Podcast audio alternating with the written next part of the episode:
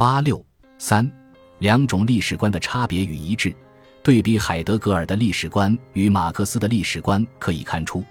二者之间既存在重要差别，也存在诸多一致。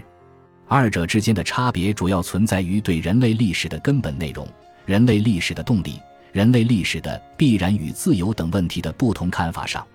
在人类历史的根本内容方面，马克思在分析人类社会历史，特别是资本主义社会的基础上，提出社会的物质生活是社会的基础，物质生产方式是社会历史的根本内容，决定着社会的精神生活、政治生活、其他生活。海德格尔则把人类的生存与一般存在的关系运动看作是历史的根本内容，认为个体的存在与民族的存在通常处于非本真的状态之中，他们也会在一定条件下选择本真的存在状态。他们的历史是两种状态的相继转化过程，同时个体连同他们所构成的民族，其生存状态中的前理性、前意志的情绪。前理论思维的领会与意志抉择的实践，理性思维的认知，双方是不可分离的。前者在时间上更加原始，后者对于现实生存经常更加重要。在人类历史的动力方面，马克思同样从现实的物质生活中去寻找，认为物质生产方式的内部矛盾以及与上层建筑的矛盾，推动了人类历史的运动和发展。物质生产方式的矛盾运动是历史发展的最终决定力量，而海德格尔则提出了具有本源意义的支配一切具体存在的大化，认为大化是历史运行的支配力量，大化的去蔽与遮蔽、成名与隐藏，推动历史不断从一个阶段向另一个阶段前进。在人类历史的必然与自由方面，马克思从其根本思想出发。认为，只要人类处于被动和被迫进行物质生产的历史阶段，就是人类历史的必然阶段。也就是说，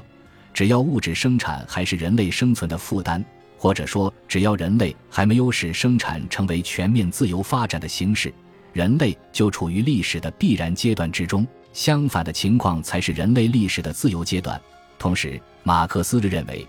人类历史的必然与自由是不可分离的。他们的关系运动是一个从低级到高级的永无止境的过程。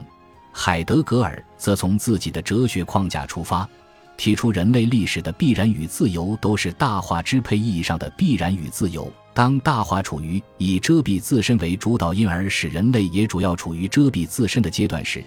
人类就主要处于必然阶段；而当大化处于以去蔽自身为主导，因而使人类也主要处于去蔽自身的阶段时，人类就主要处于自由阶段，也就是说，人类历史的必然与自由是大化总体支配下的必然与自由。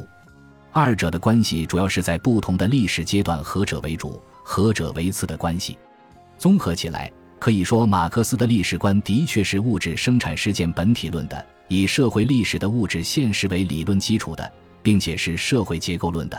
而海德格尔的历史观则是大化本源论的。以他所认为的支配社会历史的无形力量为引导的，总体上是非结构论的。这样来看，马克思的历史观具有突出的现实性和实践性特征，海德格尔的历史观则具有突出的抽象性和神秘性特征。两种历史观之间也存在诸多一致之处，这主要表现在二者都认同历史的必然性、矛盾冲突过程的存在。并且都把人类与自然的关系作为人类历史的主要内容之一。首先，尽管海德格尔和马克思在探讨人类历史时所使用的概念不同，马克思一般使用历史的必然性、规律性概念，而海德格尔一般使用的是天命、命运概念。但海德格尔所使用的这些概念在实质上表达的也是必然性，因而实际上他和马克思一样，都认为人类历史是具有必然性的。从根本上是由必然性所支配的，而不是由偶然性所支配的。从人类思想发展的历史来看，思想的创新不仅表现在内容的创新，且表现在概念使用的创新。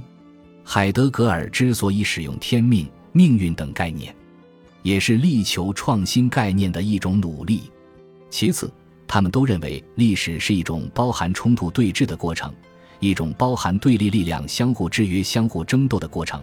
只不过是马克思认为历史是社会结构内部因素的矛盾，进步力量与落后力量的矛盾的斗争过程。海德格尔则认为，历史是大化运行的趋避与遮蔽这两种力量的主次转换的矛盾过程，具体表现为人类迷失于纷乱杂多的存在者，而忘记了一般存在自身的主体性无度与真正生存意义的背离，价值信仰与残酷现实的尖锐矛盾等等。应该说，从不同的角度看，会发现人类历史存在的矛盾不同。海德格尔对历史的思考，尽管抽象难解，但也存在着从不同的角度来看历史的探索意义。最后，他们都认为，人类与自然的关系是人类历史的主要内容乃至根本内容。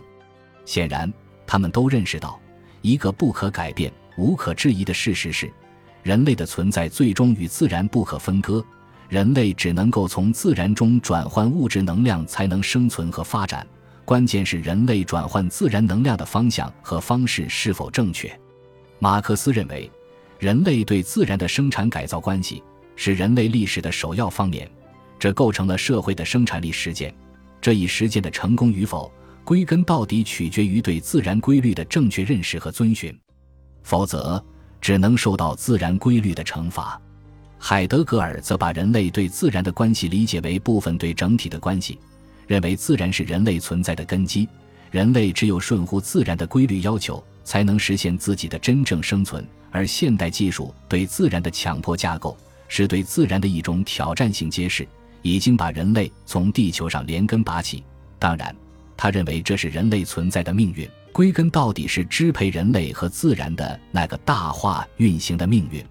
两种历史观的一致表明，历史上重要的哲学家对于人类历史的思考。经常会提出或针对一些同样的问题，他们认同这些问题是人类历史的重要问题，只不过是他们所思考的角度不同，思考的方式不同，力图寻找的根源不同，得出的具体结论不同。但显然，正是他们的差异性思考，不断推进着对人类历史的研究，